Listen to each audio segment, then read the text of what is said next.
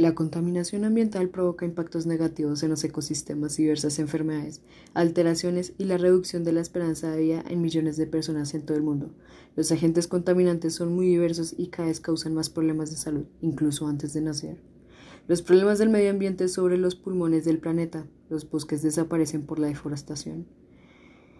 Pero tenemos una solución, eh, la energía renovable o la energía solar.